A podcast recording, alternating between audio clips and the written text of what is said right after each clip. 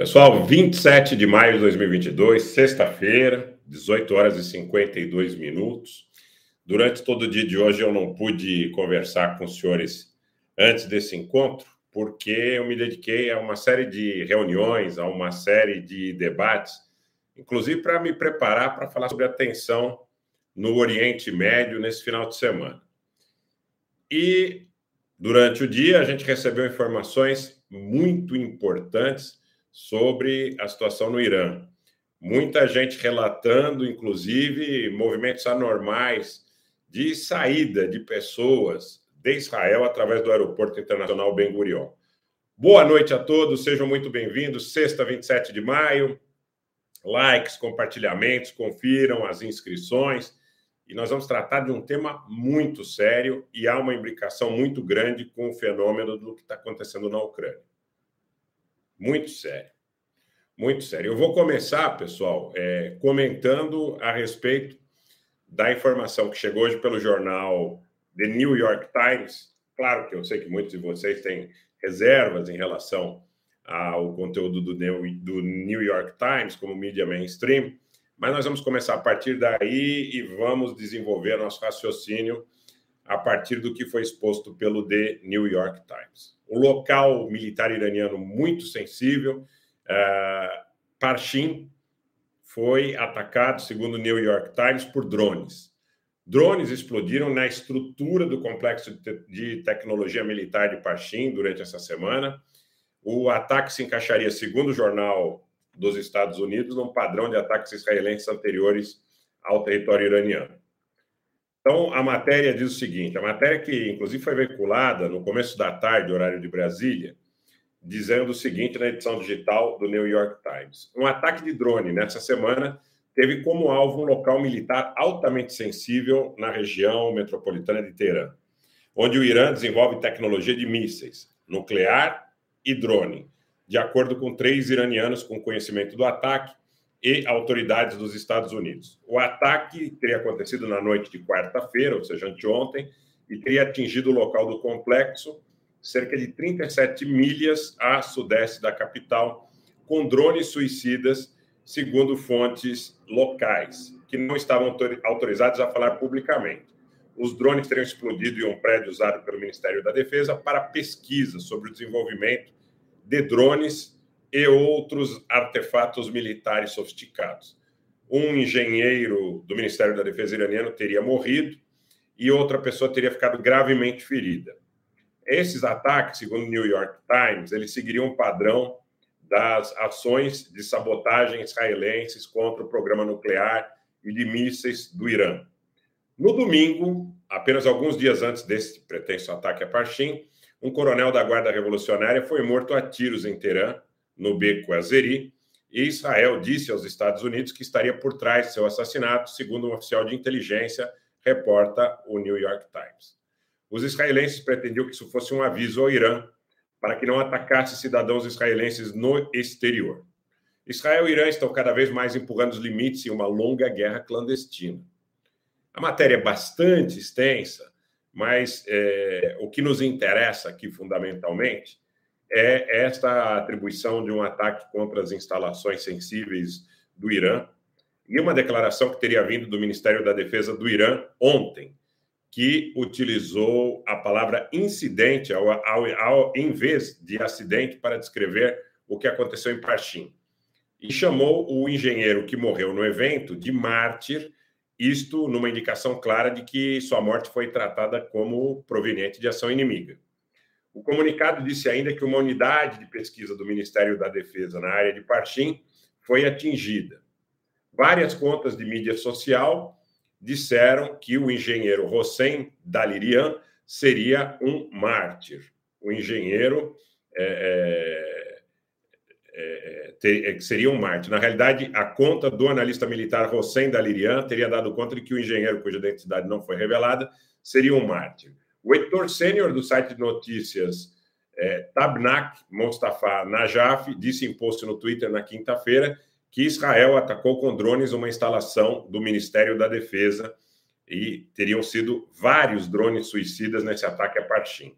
Como eu disse, a matéria é extremamente extensa, mas daí a gente vai começar a nossa conversa. Gente, vamos sentar o dedo no like.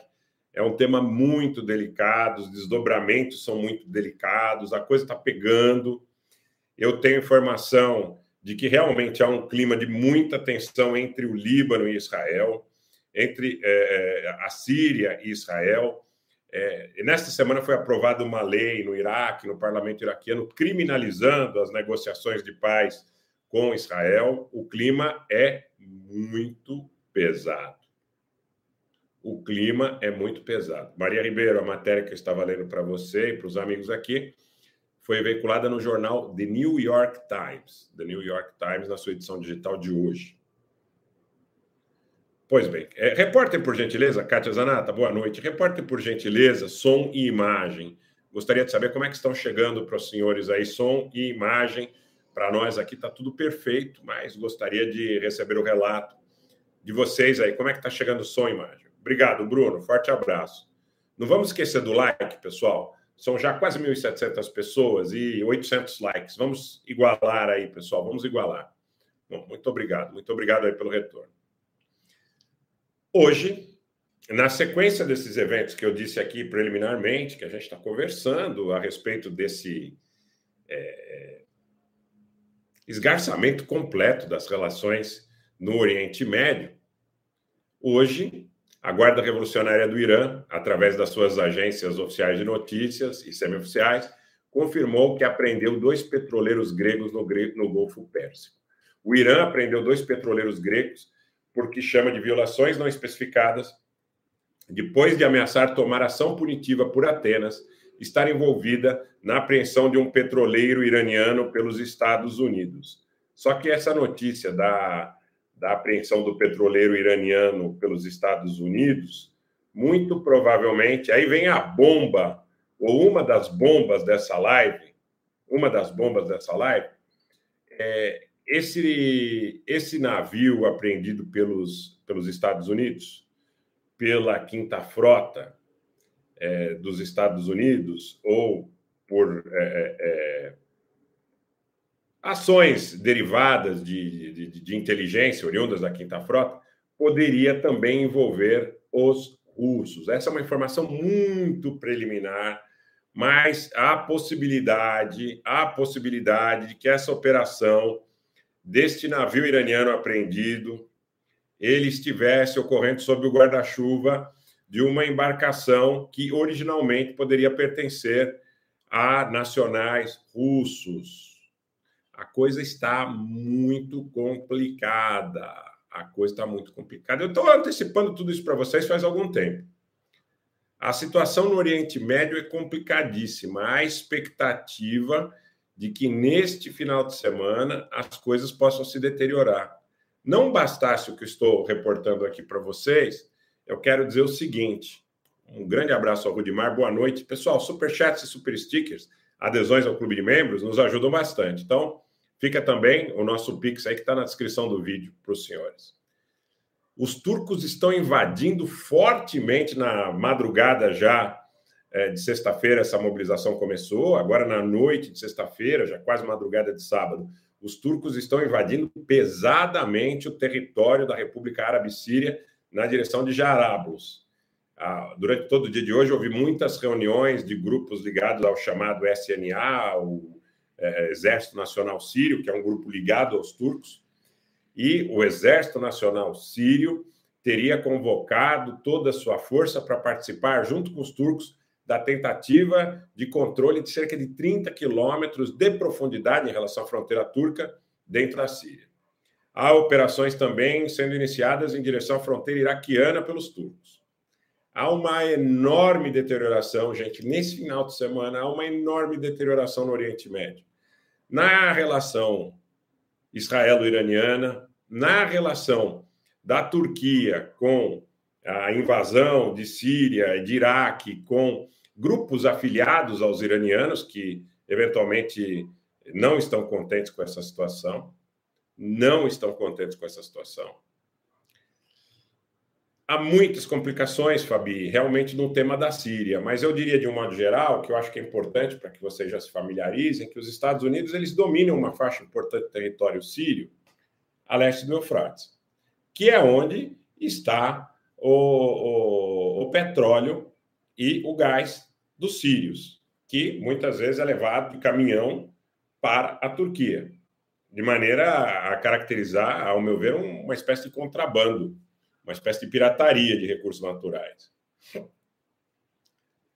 Há muita possibilidade de que neste final de semana as coisas se deteriorem sobremaneira no Oriente Médio.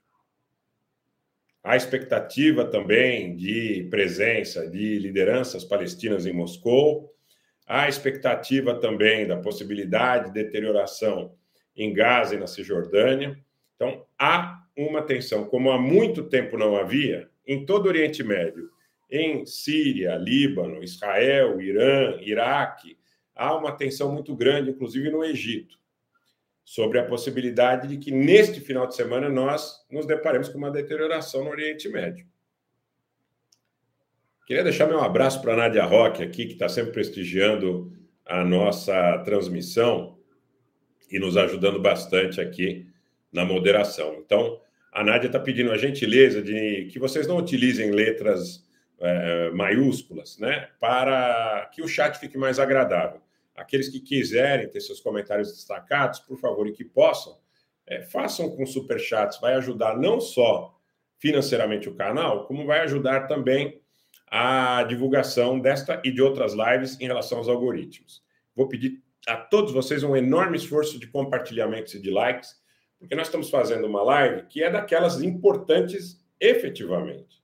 Efetivamente nós é, estamos nos deparando com uma situação de deterioração que, em relação ao Irã, é impossível que nós não relacionemos ao fato de que o JCPOA não andou. Então, a coisa é bem possível, Antônio José Cabral, que esses drones sejam israelenses.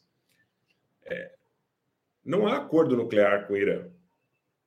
Se bem os iranianos, como é, de maioria xiita, tem uma fátua, um decreto religioso do Ayatollah Khamenei que os proibiria em tese de possuir armas nucleares, mas há muitos rumores de que, havendo a deterioração que aparentemente já é, ocorre, que esta situação possa ser revertida e que, buscando a, a, a própria manutenção de, da soberania, do governo, da estabilidade nacional, que os iranianos possam decretar, ao saírem ou ao entenderem o fracasso dessas negociações de paz, que eles possam caminhar mais abertamente, não sei o quão explicitamente, mas na direção da, da busca do artefato nuclear.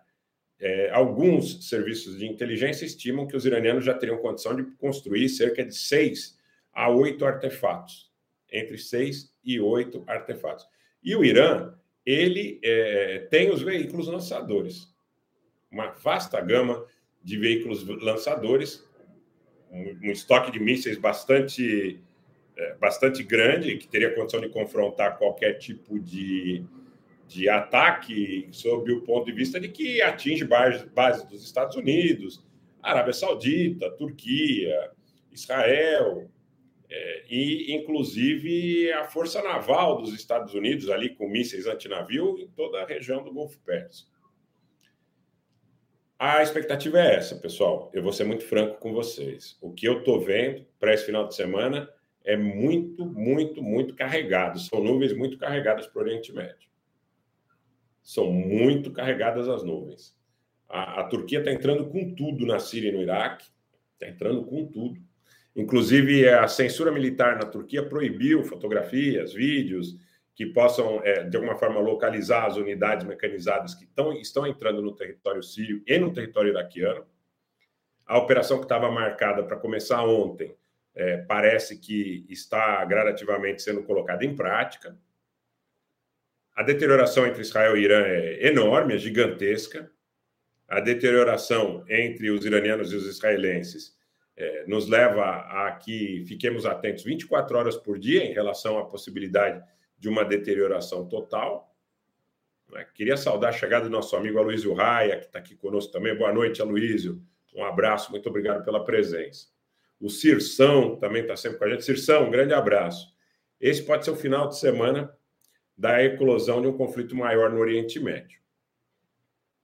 O Taco, muito obrigado pelo superchat. Rogério, boa noite. O Iraque é hoje um subordinado direto dos Estados Unidos ou ele flerta com algum outro lado? É, excelente pergunta. O Iraque hoje ele tem dois é, vetores principais a serem considerados. Você tem uma presença física dos Estados Unidos e tem grupos dentro do Iraque que estão alinhados à ocupação, ainda que numericamente pequenos, são grupos influentes. E você tem influência bastante grande também do Irã no governo iraquiano e nas suas instituições armadas, inclusive em muitas das chamadas milícias armadas dentro do Iraque. Por outro lado, você tem também elementos eh, vinculados ao antigo governo, ao governo deposto já quase 20 anos de Saddam Hussein, eh, do Partido Baas, que são críticos tanto em relação ao Irã como em relação aos Estados Unidos. Mas, eh, se bem você tem soldados dos Estados Unidos no Iraque, a maioria do parlamento iraquiano vota alinhada com os iranianos. Esse é um ponto importante. Por isso, nessa semana, foi votada uma lei que criminaliza a normalização das relações do Iraque com Israel e foi aprovada por maioria. Foi aprovada por maioria. Então, essa é a situação do Irã, do Iraque hoje. Pode acontecer alguma coisa dentro do Iraque? Pode. Pode acontecer alguma coisa dentro da Síria, muito mais provável até. Segundo eu conversei agora há pouco com fontes bastante bem informadas e que acompanham o movimento dentro da Síria, a mobilização das defesas aéreas, dos Pantsir, dos, das baterias S-200, S-300, é bastante intensa, até porque eles percebem voos de reconhecimento de aeronaves eh, israelenses, britânicas e dos Estados Unidos que estariam, a partir do Mediterrâneo, monitorando potenciais alvos na Síria nas regiões, naturalmente, administradas pelo governo sírio. É importante frisar que há uma linha de corte no rio Eufrates, a leste do rio Eufrates estão as forças dos Estados Unidos, assim como também ah, na região do deserto de Tanf, 55 quilômetros de profundidade, presença dos Estados Unidos também. A Eliana Maqui, eu agradeço muito o superchat, ela diz aqui, e a Polônia, você acha que manda tropas de paz para o oeste da Ucrânia? Desculpa mudar de assunto. Não, não tem que se desculpar, porque está tudo imbricado. Eu acho assim, o presidente Joe Biden e os seus aliados, eles estão procurando acirrar esse conflito. Essa retórica de que o presidente Putin deve ser derrotado é uma retórica perigosíssima, assim como a tentativa de criminalizá-lo junto a, tri a, tribunais penais internacionais é, como condição para que esse conflito seja para que esse conflito seja resolvido, tá? Então, na realidade, é assim: eles não querem resolver o conflito, tá? Eles não querem resolver o conflito. Gente, vamos compartilhar essa live. Essa live trata de um tema muito sério: a questão nuclear iraniana, a questão de possíveis sabotagens que estejam acontecendo contra o Irã. Houve um coronel da Guarda Revolucionária assassinado no domingo. Ele era muito ligado ao Soleimani. Segundo o jornal The New York Times, Israel teria assumido para os Estados Unidos que foi o autor dessa morte, é, porque é, dizem que a Guarda Revolucionária Iraniana, segundo essas fontes nos Estados Unidos, estaria planejando o assassinato do Bernard Henri Levy, figura conhecidíssima. Conhecidíssima. Em todos esses conflitos é, recentes aí, na antiga Iugoslávia, é, na Líbia, na Ucrânia. Vejam como está tudo imbricado. Agora, sobre sua pergunta objetivamente, Eliana, os poloneses entrarem na Ucrânia, eu acho que, de alguma forma, a postura do, do, do governo ucraniano em relação à Polônia, na região oeste do, do, do, do Dnieper, já há uma confederação né, polaco-ucraniana, porque as armas estão entrando pela Polônia. E não esqueçam que o presidente Lukashenko, da Belarus, é, estacionou muitas tropas na fronteira com a Ucrânia e sob ameaça de fechar a fronteira com a Polônia para que essa fronteira não seja mais utilizada para o abastecimento de armas dos ucranianos. Os ucranianos estão perdendo no Donbass. Essa é a realidade. Gostemos ou não, tenhamos simpatia por um lado ou por outro, os ucranianos estão perdendo no Donbass. Eles perderam acesso ao Mar de Azov, perderam acesso a Mariupol. Eles não podem utilizar o porto de Odessa Então, nesses últimos dias, muita conversa sobre resgatar grãos da Ucrânia a partir de navios de guerra britânicos dos países bálticos, da Turquia, o que certamente seria extremamente perigoso. Eu acho que já há uma confederação informal entre poloneses e ucranianos ali na região de Lviv, por exemplo, na região oeste, território ucraniano de um modo geral, mas eu não sei se com tropas é, os poloneses chegarão é, é, a, a, um termo, efetivamente, nessa situação em relação a, a, essa, a esse desenvolvimento, tá? Agora, minha maior preocupação em relação a esse final de semana, eu até tiro um pouco os olhos. Posso estar, posso estar enganado, mas eu até tiro um pouco os olhos aí da Ucrânia e coloco todas as atenções na fronteira do Líbano com Israel, da Síria com Israel, a possibilidade de alguma represália iraniana, essa questão da apreensão de barcos gregos. Os gregos, os petroleiros gregos, os gregos são parte da OTAN. Os gregos são parte da OTAN. É, e a ideia aí que os iranianos estão dizendo é que é uma represália à apreensão de um petroleiro é, que levava navio iraniano, que levava petróleo iraniano, e já está surgindo muito rumor de que esse petroleiro iraniano, previamente apreendido pelos gregos, tinha alguma relação com os russos.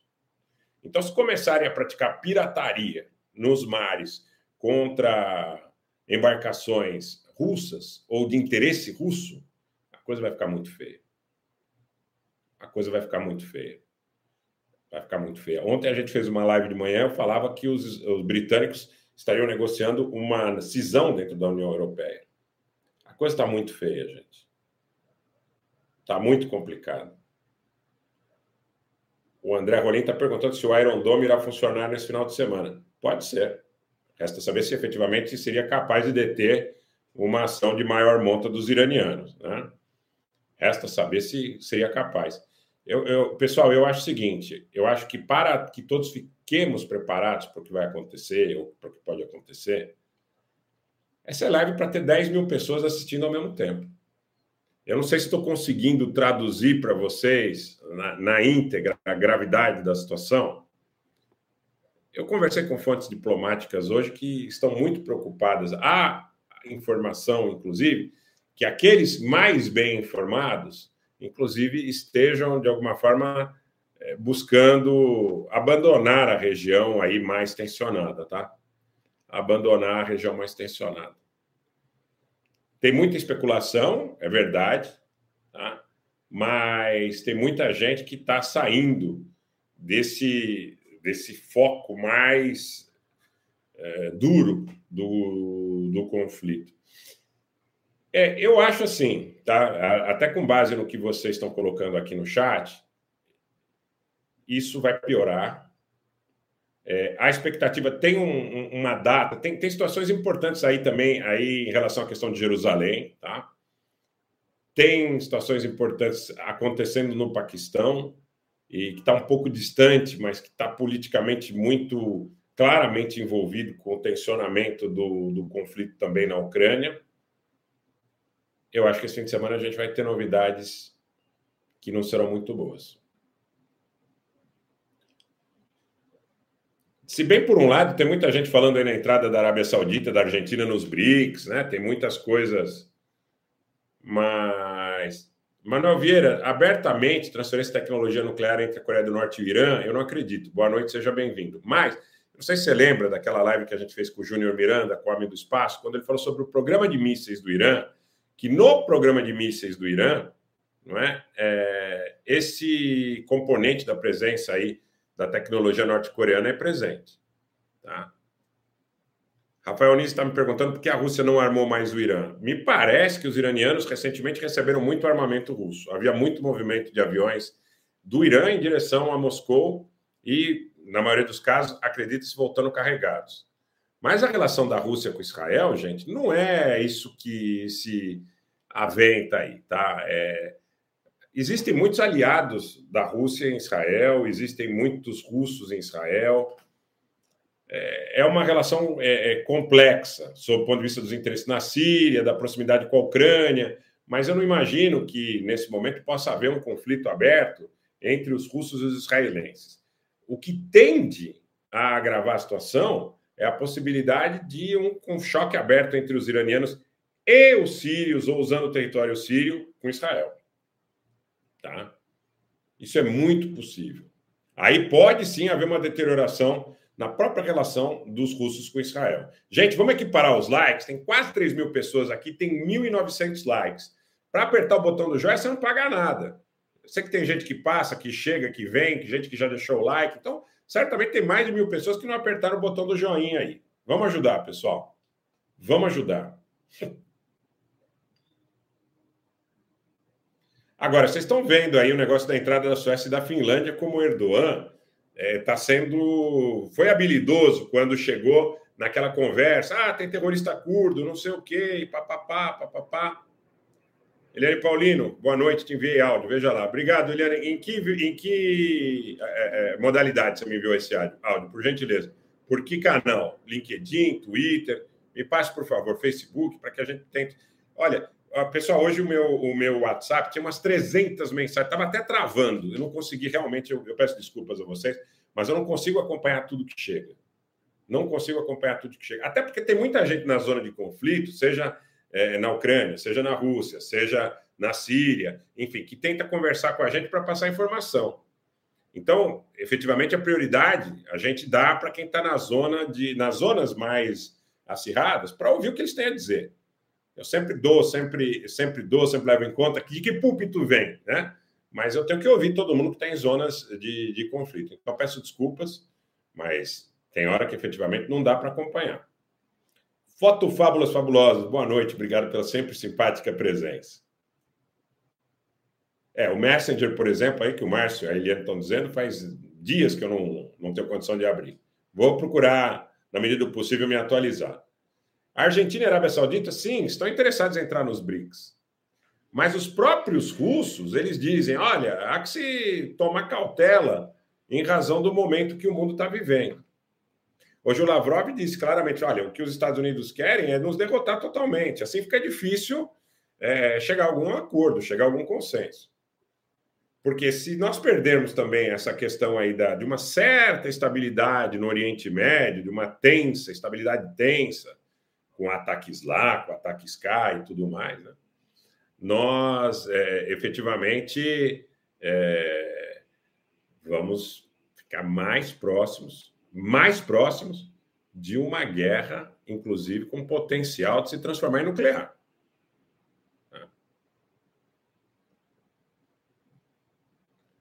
Eu acho o seguinte, pessoal, essa apreensão dos, dos petroleiros gregos, né? Marlene Sand, temos que prestar atenção na Tríplice Fronteira. Obrigado, Marlene. Eu acho que nós temos que prestar atenção em tudo hoje, né? Principalmente nessas zonas que são tradicionalmente aventadas como problemáticas, mas é importante. Comentário interessante que você faz aqui.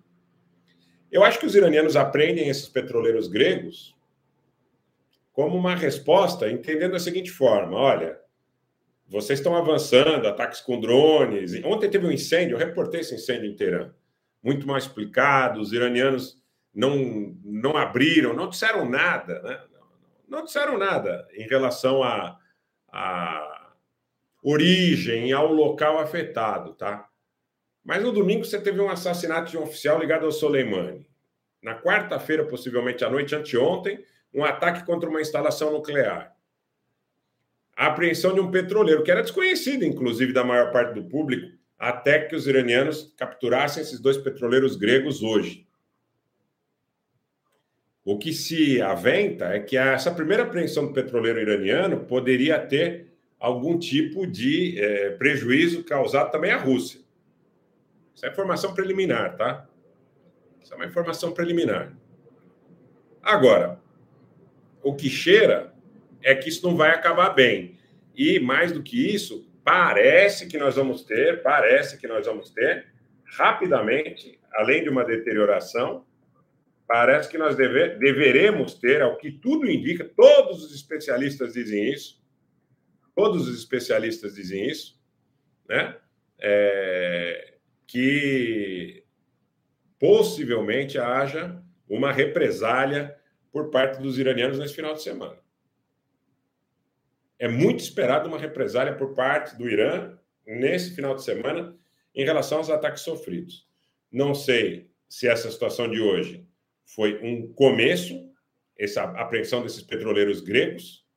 Eles disseram que foi por violações, por violações.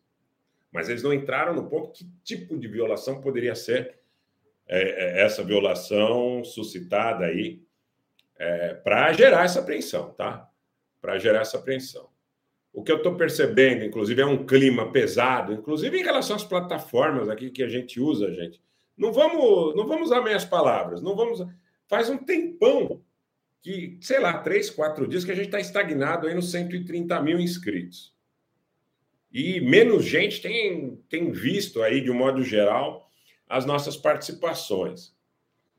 A gente sabe o quão o YouTube e algumas plataformas são zelosas em relação a não repercutir informações que não lhes interessem. Eu não estou usando minhas palavras. Para esses grandes conglomerados que eh, dominam aí a cena informacional. Porque há uma guerra eh, no campo de batalha, é uma guerra informacional também. Há uma guerra informacional. Eu vou dizer que o fato, longe de querer adotar uma teoria da conspiração, mas o fato de nós estávamos crescendo 500 pessoas, 600 pessoas por dia, no último mês acho que crescemos 17, 18 mil pessoas. Nós estamos dois ou três meses, dois ou três meses, é, é, crescendo bastante depois do início do conflito ali. E faz dois ou três dias que é, parou. O crescimento do canal parou. Então, Ale Palestra, o que o jornal The New York Times diz, o que os iranianos dizem, o que se especula, mesmo em publicações israelenses, mesmo em analistas israelenses, é que o ataque contra Partim no Irã, na quarta-feira, foi feito por drones de Israel. Tá? Pois é, mas me estranha muito, sabe? Sabe quando a intuição fala mais alto? Sabe quando a intuição fala mais alto? Eu digo assim, até aqui a gente vinha crescendo forte, pesadamente. Né? E dois ou três dias deu uma parada. E os temas, eles não são menos interessantes ou está menos preocupante a situação. Ao contrário, está muito pior. Todo dia está um pouco mais arriscado, o mundo está um pouco mais perigoso. Então era para ter mais gente interessada, porque a gente vê na rua o movimento das pessoas querendo saber o que está acontecendo, por que está aumentando o preço do pão, por que, que aumenta a gasolina, por que, que é essa tensão no mundo. Então é, é, é importante notar. É assim, intuitivamente, eu, eu sinto que há algo de muito podre no ar. Algo de muito podre no ar. Spetsnaz RS, seja muito bem-vindo. Eu sinto que há algo de muito podre no ar. E que essa situação do Oriente Médio, essa apreensão desses navios gregos, pode significar um pesado, um pesado acirramento da situação. Essa situação do navio iraniano que foi apreendida é, na, na Grécia, foi apreendido na Grécia, já teria dias, inclusive. E, e o que, que, teria acontecido? Os gregos teriam é, teriam apreendido e transferido para outro navio a carga a pedido da inteligência dos Estados Unidos. É, essa situação, é, na realidade, teria acontecido no próprio mar Egeu, né? é, e teria, inclusive, gerado uma disputa jurídica dentro da Grécia, tá? Teria gerado uma disputa jurídica dentro da Grécia. Agora, a pirataria no mar está complicadíssima, né? A, a pirataria no mar está complicadíssima, complicadíssima. E, e, eu tenho essa sensação, Marlene, Nádia, demais amigos, Gesamari querida, que eu tenho essa sensação de que quando há algum tipo de restrição em relação à possibilidade de você espraiar a informação, a capilaridade da informação e tudo mais, né? a parte de sermos já nesse momento mais de 3 mil pessoas aqui, pessoal, e vamos dar o like para que mais gente venha, é, eu tenho a impressão de que quando a gente começa a sentir alguma diferença, isso provavelmente deve preceder algum agravamento. Provavelmente. Não acredito, Júnior Calil, que o ataque afete uma possível bomba do Irã.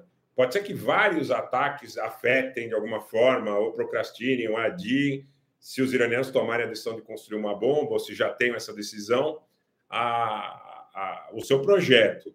Agora, eu imagino que esse projeto ele seja muito capilarizado, que ele seja muito distribuído em instalações subterrâneas, em, em, em regiões montanhosas. Eu imagino que a coisa seja nesse sentido. Tá? Eu imagino que a coisa esteja nesse sentido. É possível que, o, que os iranianos tome uma represália, inclusive é importante, até porque muita gente não tem conhecimento disso, a partir da ação de algum grupo é, proxy, tá? É, é, muito possivelmente, se você espera que os iranianos lancem mísseis, é, retaliação aberta contra Israel a partir do seu território, eu acho ainda difícil que isso aconteça. Mas isso pode partir da Síria, pode partir do Líbano, tá? Não confundamos aí com a questão do Hamas, porque o Hamas não é muito próximo dos iranianos, tá? A parte de ter mudado um pouco nos últimos tempos, mas não, não é, tá? Não é muito próximo. Agora, uma coisa que eu, que eu quero dizer para você é o seguinte: a gente sente, a gente já tem uma certa experiência, tem um pouco daquela história, né, da melhora que precede uma total deterioração nas coisas. E eu vejo aqui, por quem está do outro lado, porque, gente, vocês não têm ideia do que é fazer uma live dessa é, sem me, me, me, restringir a ler Twitter e Telegram, copiar e colar. Então eu fico o tempo inteiro. Aldomir não está conseguindo mandar superchat? Alguém mais com esse problema? Obrigado por ter feito a denúncia aqui. Eu fico o dia todo buscando conversar com figuras do meio militar, do meio diplomático, gente que possa dar uma informação que preste, né, decente, de qualidade, para poder dividir com vocês. E o que eu sinto é que hoje tem uma praticamente um compromisso, um, um consenso. Não teve uma pessoa que eu conversei hoje que disse que não acredita na deterioração no Oriente Médio nesse final de semana. Eu conversei com bastante gente. Conversei com bastante gente. As pessoas dizem assim: é, o que aconteceu nesses últimos sete dias no Irã é pesado. Pesado. Não vai ser é, vamos dizer, sublimado. Até porque o que, que eles imaginam? Que se o Irã não, não tomar nenhuma atitude de represália, mesmo por intermédio de proxies, que isso pode ser um incentivo a que os ataques continuem. Tá? Então a situação é muito grave. Muito grave. Vocês veem que muitas vezes eu procuro. Eu sou muito comedido, tá, pessoal? Sou muito comedido, sou pé no chão, não gosto de vender é, é sensacionalismo, clickbait, fazer papel de fanfarrão. Mas hoje eu conversei com muita gente e todas as pessoas que eu perguntei a respeito de prognósticos possíveis em relação a esse final de semana disseram haverá deterioração. Espero que estejam enganados, mas é um consenso hoje, infelizmente. Quero agradecer ao André José Lopes, a querida Gesamari Solange, ao Rudimar Souza, que diz aqui: em caso de guerra mundial, é possível o YouTube não ficar mais disponível para o público e o Telegram poderá ser o único disponível? Rudimar, não quero não quero te decepcionar, mas é possível que até o próprio Telegram não fique, tá? Dependendo do que acontecer, de que interesses sejam contrariados. Mas vamos todo mundo para o Telegram. Pessoal, eu não sei, tem gente que ainda não está no Telegram. Está na descrição do vídeo, gente. E está aberto para debate. Agora vocês não podem dizer mais que vocês não podem interagir. Vocês podem opinar, enfim, está aberto. Agradecer também ao Cláudio pelo superchat. Pessoal, esses super chats, super stickers, eles fazem muita diferença para o nosso trabalho, viu? Muita mesmo, porque é, nós chegamos para mais gente, tá? Por mais que eles tentem nos limitar e, e tudo mais, né? Por mais que eles tentem nos limitar. É o que o Heron diz aqui. Se o bicho pegar para valer, muito possivelmente, nem internet exista, hein? Nem internet exista. A possibilidade de operações de sabotagem de toda sorte. Ana Santos, é possível o conflito avançar para a Europa? É possível, mas não é o mais provável agora. O mais provável agora é que um novo foco exploda no Oriente Médio. E vamos ver que gravidade. Antônia de Cássia, muito obrigado pelo superchat. Muito obrigado pelas suas palavras. Todos nós aqui aprendendo uns com os outros, né? O, o chat também nos pauta muito, muita gente do chat nos dá informação, a gente estabelece muita relação frutífera aqui. É, é muito legal, esse trabalho é muito legal. é muito gratificante. Para mim, particularmente, é muito gratificante. Agora, se você chegou agora, saiba que na quarta-feira à noite, prováveis drones de Israel explodiram um prédio do Ministério da Defesa iraniano na Grande Teherã, num sítio, num lugar de pesquisa de drones, de mísseis e tecnologia nuclear.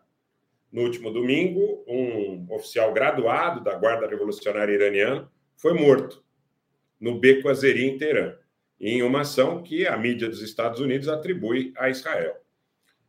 E que teria ocorrido porque, segundo esta mesma mídia, a Guarda Revolucionária Iraniana previa atos contra oficiais dos Estados Unidos, da França e o assassinato do famoso Bernard Henri Levy. A ver, mas é o que é cogitado. Luiz Alberto Henrique, muito obrigado pelo superchat, muito obrigado pela participação. Acho que é um super sticker. Fundamental para que a gente siga crescendo.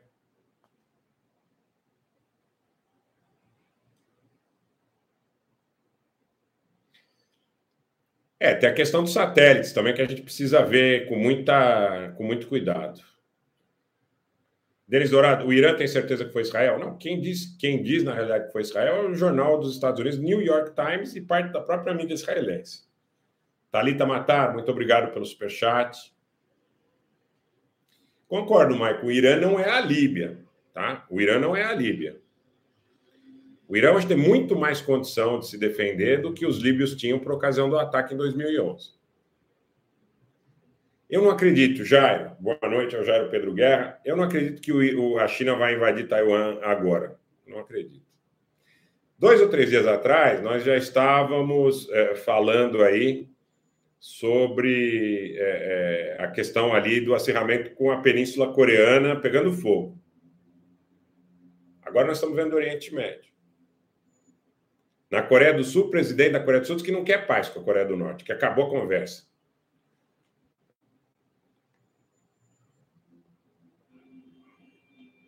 Acabei de empalar um sujeito aqui, viu?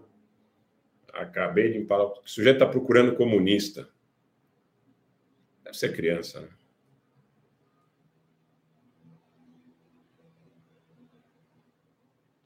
O Wellington Ferreira está desacreditando a possibilidade de uma reação iraniana. Eu não concordo contigo, não. Eu acho que os iranianos vão responder. E deve ser muito perigosa, inclusive, a resposta deles.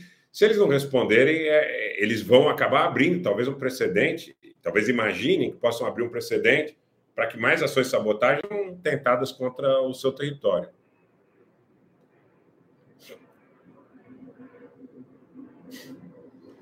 Rudimar, Rogério, em caso de um conflito entre Israel e Irã, diz aqui o Rudimar, esse conflito ficará só entre os dois?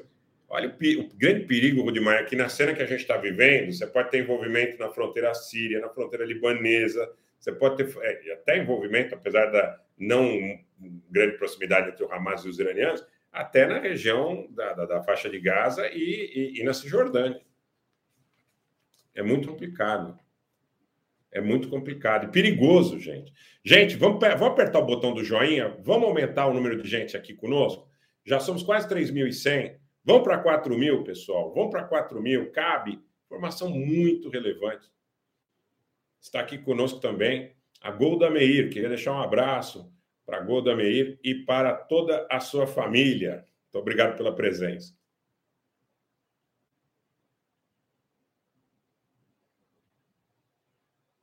Veuler Faria, valeu pelo super sticker, muito obrigado. Se você está assistindo e não está inscrito no canal, gente, por gentileza, viu? A inscrição aí é totalmente gratuita. É, vale a pena. Tenho certeza vocês não vão se arrepender de estarem conosco, fazerem parte da nossa família aqui. Dos quase 131 mil presentes. Estava crescendo muito rápido o canal, né? Eu estou estranhando muito o que está acontecendo nos últimos dias, mas muito mesmo. Vamos ver é, nesse momento se há mais, mais informação. Eu estou buscando mais algumas informações.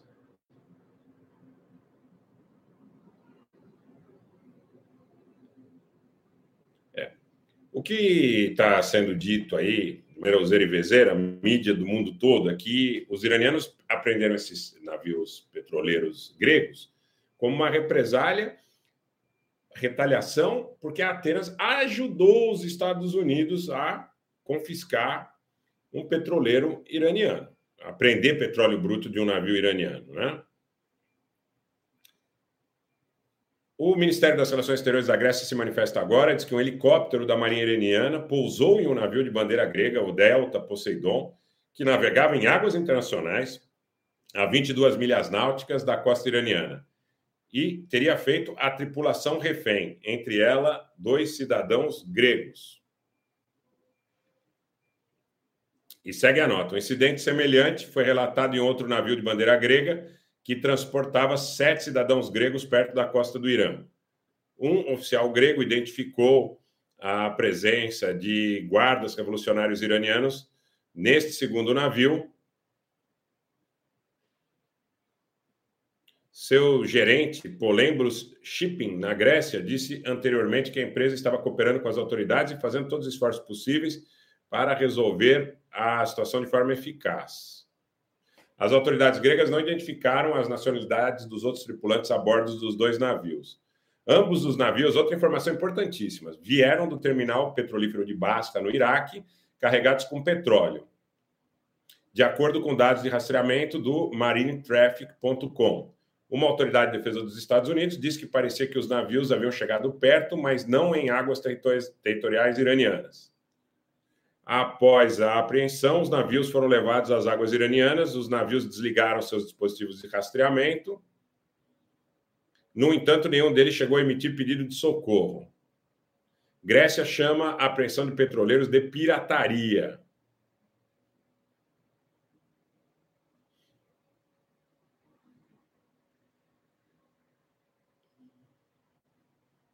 Houve, tempos atrás, uma situação nesse sentido com navios sul-coreanos. Não sei se vocês lembram, no ano passado, né? É, e isso envolveu uma disputa de bilhões de dólares em ativos que os sul-coreanos tinham congelado, ativos dos iranianos, né? Ativos dos iranianos.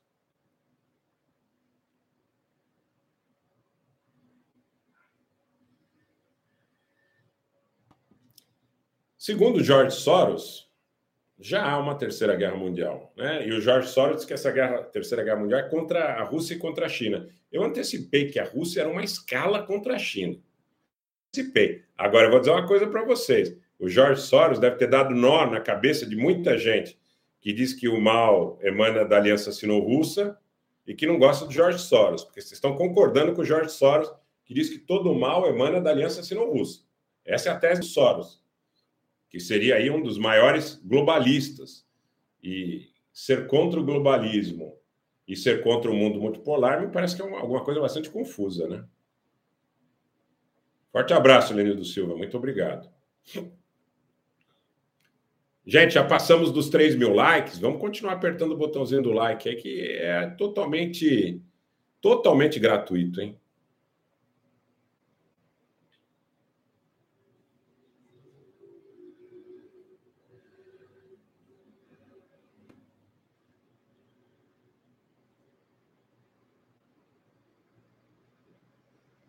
Buscando mais algumas atualizações.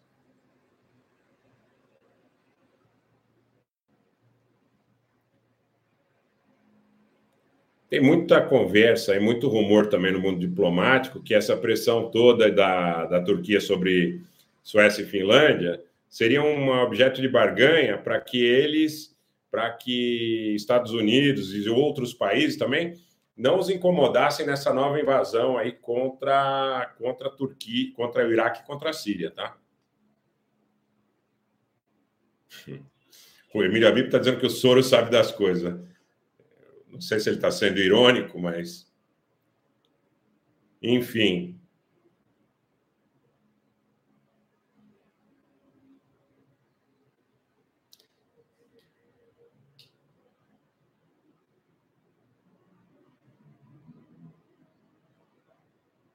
das coisas dele, né? Talvez.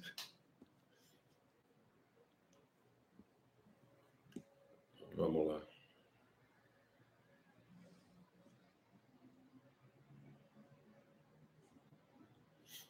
Bom, eu não posso terminar sem dizer para vocês que os russos estão Gostem ou não vocês, que os russos estão fechando o controle do Donbass. Os próprios ucranianos reconhecem isso, que os, os russos devem consolidar o controle total do Donbass nos próximos dias. Os próprios ucranianos reconhecem isso. Está acontecendo que os russos estão consolidando o controle do Donbass totalmente, totalmente, tá, gente? Totalmente. Não, não há que se colocar papas na língua para dizer isso. E aí, em função da presença, da dinâmica da presença dos, dos amigos que nos acompanham, eu hei de repetir. Quarta-feira, anteontem, Israel teria atacado à noite uma importante instalação nuclear do Irã, na região metropolitana de Teherã, com a morte de um engenheiro, graves ferimentos a outro, na mesma semana em que o oficial da Guarda Revolucionária Iraniana foi assassinado no beco Azeri de Teherã, em um assassinato atribuído pela mídia dos Estados Unidos, pela própria mídia israelense, ao serviço de inteligência de Israel. E o Oriente Médio todo está fervendo nesse momento, já caminhando para a madrugada de sábado, na maioria dos lugares, madrugada de sábado. Tá? Tá fervendo,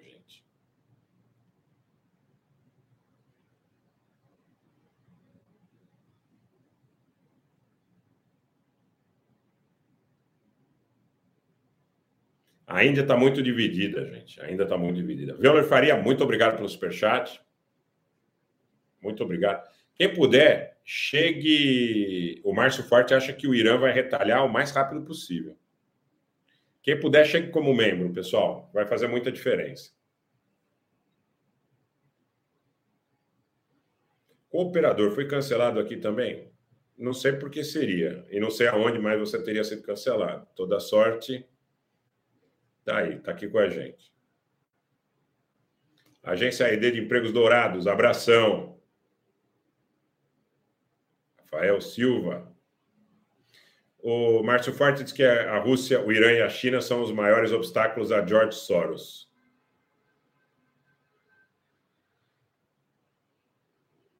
Obrigado, Paulo Suzano. Obrigado. Olha, é difícil, viu? É difícil, porque a gente sabe que não, não agrada a todos e, e, há muitos interesses muito poderosos em que é, insistem que a notícia, em que a informação de qualidade não chega a todos, né? Então, olha a briga aí. Faz o quê? Uns três dias que a gente não saiu dos 130 mil, né?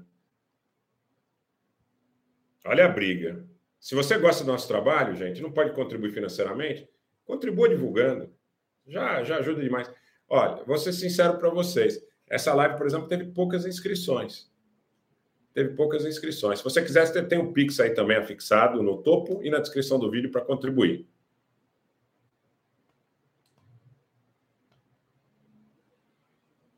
Olha só, a verdade não prescreve. Está dizendo que é a terceira vez que faz inscrição esse mês. Faz inscrição e tiram, né? É dose, hein, pessoal?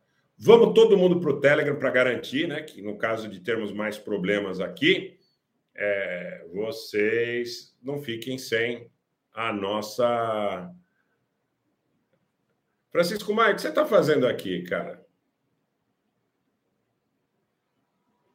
Você vai poder continuar, tá? Mas para falar bobagem, a gente não vai, não vai te dar espaço, não.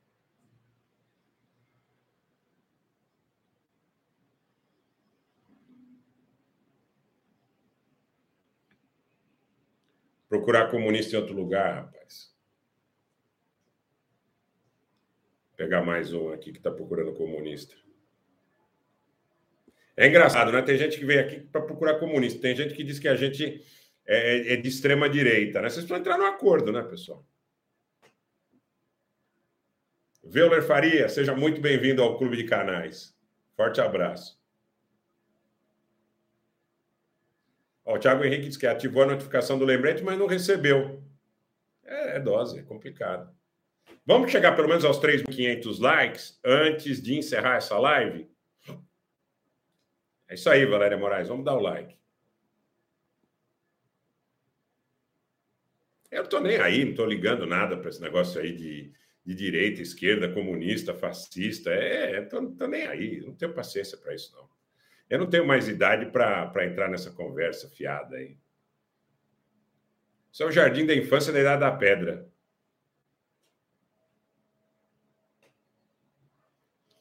Eu acho que sim. Eu acho que sim. É, deixa eu dar uma olhada aqui que eu já falo para vocês já. O pessoal está perguntando se a live do Arte da Guerra começa às 20 horas. Deixa eu dar uma olhada.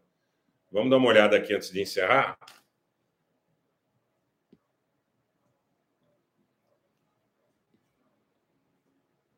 Vamos dar uma olhada antes de encerrar. Conforme for, eu já vou colocar o link para vocês aqui. Pessoal, vocês estão sabendo que o comandante Robson está organizando um encontro pessoal do canal Arte da Guerra? Essa é uma informação importante que eu quero é, compartilhar aqui com vocês. Vou compartilhar mais nas próximas horas, nas próximas lives, no Telegram. Mas vocês estão sabendo que o comandante Robson está organizando um encontro dos nacionalistas, dos nacionalistas, para o domingo, às 14 horas. Vocês estão sabendo que tem um encontro presencial? Não, tem Arte da Guerra às 8. Eu já vou compartilhar o link. Olha, domingo às 14 horas, lá na escadaria do Gazeta, o comandante Robson tá. Quem está em São Paulo? Quem está em São Paulo, eu acho que quem está em São Paulo. Aí, legal, Foto Fábulas, um abraço. Olha, na escadaria da Gazeta, lá na Paulista, né? Domingo, dia 29. Então, quem estiver em São Paulo e apoiar esse debate a respeito da soberania do Brasil efetivamente independente tudo mais, compareça lá, vai ser um bate-papo, tenho certeza que vai ser um bate-papo legal. Vai ser um bate-papo legal. É, André Rolim, Carlos Moura, eu, eu acho que vocês deveriam fazer uma forcinha e buscar estarem presentes lá nesse encontro presencial, Cristiano Queiroz também. Sabe por quê, gente? Pelo seguinte, porque é uma oportunidade para vocês conhecerem as pessoas e terem, porque a gente olhando aqui por aqui é uma coisa, mas pessoalmente você tem uma sensibilidade diferente em relação às pessoas, né? Então vão, é, façam um esforço aí para comparecer na, na, na, escadaria do Gazeta às 14 horas no domingo, dia 29. Lá conhecer o comandante Robson, deve estar o ex-ministro Aldo, deve estar presente também o, o Antônio Neto. Se tiver é, é possibilidade, compareça. Vocês vão certamente é, ter a oportunidade de um bate-papo bem legal. O de Mar Souza, Rogério, a Turquia está ganhando a queda de braço dos Estados Unidos no caso de Finlândia e Suécia na OTAN. Qual a sua opinião sobre? Sem dúvida, está aproveitando da situação. Tiago Moia, seja super bem-vindo aqui ao Clube de Membros. Matheus Domiciano, chega junto lá, vai ser legal. Arthur Maciel, muito obrigado. Tony, detectam sim. Detectam sim. Tamo junto, pessoal. Olha, 53 likes para chegar no 3.500 para a gente encerrar. Há muitos interesses sororosos em questão, Emílio Abib. É isso aí. É isso aí. Eu vou colocar para vocês aqui no chat o link da live do Arte da Guerra, para que vocês migrem para lá. Vai começar daqui a pouquinho. A live é qual foi o maior erro da vida do presidente Joe Biden? Aqui, ó. Aqui, ó, pessoal, tá no chat. Qual foi é, é, máquinas operatrizes? Não vou porque vai lá do Rebelo. A CC vai sim, vai conhecê-lo. É gente boa, te garanto, viu? E ele não é comunista, não. Pode ficar tranquilo. Ele já foi do Partido Comunista do Brasil, mas hoje em dia ele não é comunista, não. E se fosse também, eu acho que não teria nenhum problema em assumir a ideologia dele, mesmo que nós não sejamos, ou que você não seja também, não há nada que impeça de um bom diálogo, um bom bate-papo, né? Gente, valeu, passamos dos 3.500 likes, forte abraço a todos vocês. Todo mundo agora lá perto da guerra, tá?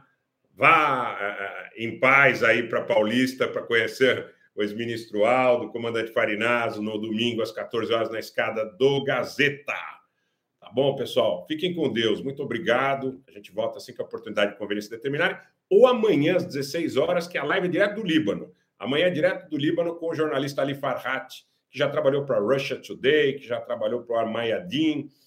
Baita live, hein? Sobre o Líbano. Vamos ouvir um pouco de verdade sobre o Líbano amanhã, pelo menos assim eu espero, com o jornalista Ali Farhat. Todos para Arte da Guerra, pessoal. Fiquem com Deus. E depois, aí, às 21h30, visitem também nosso querido Rubão, Rubem Gonzalez, que eu já disse que não é para todo mundo, que é para quem tiver espírito forte, porque é um enorme comunicador popular que fala firme, que fala duro a respeito da realidade do Brasil e dos anseios brasileiros, mas que no fundo tem um coração muito doce.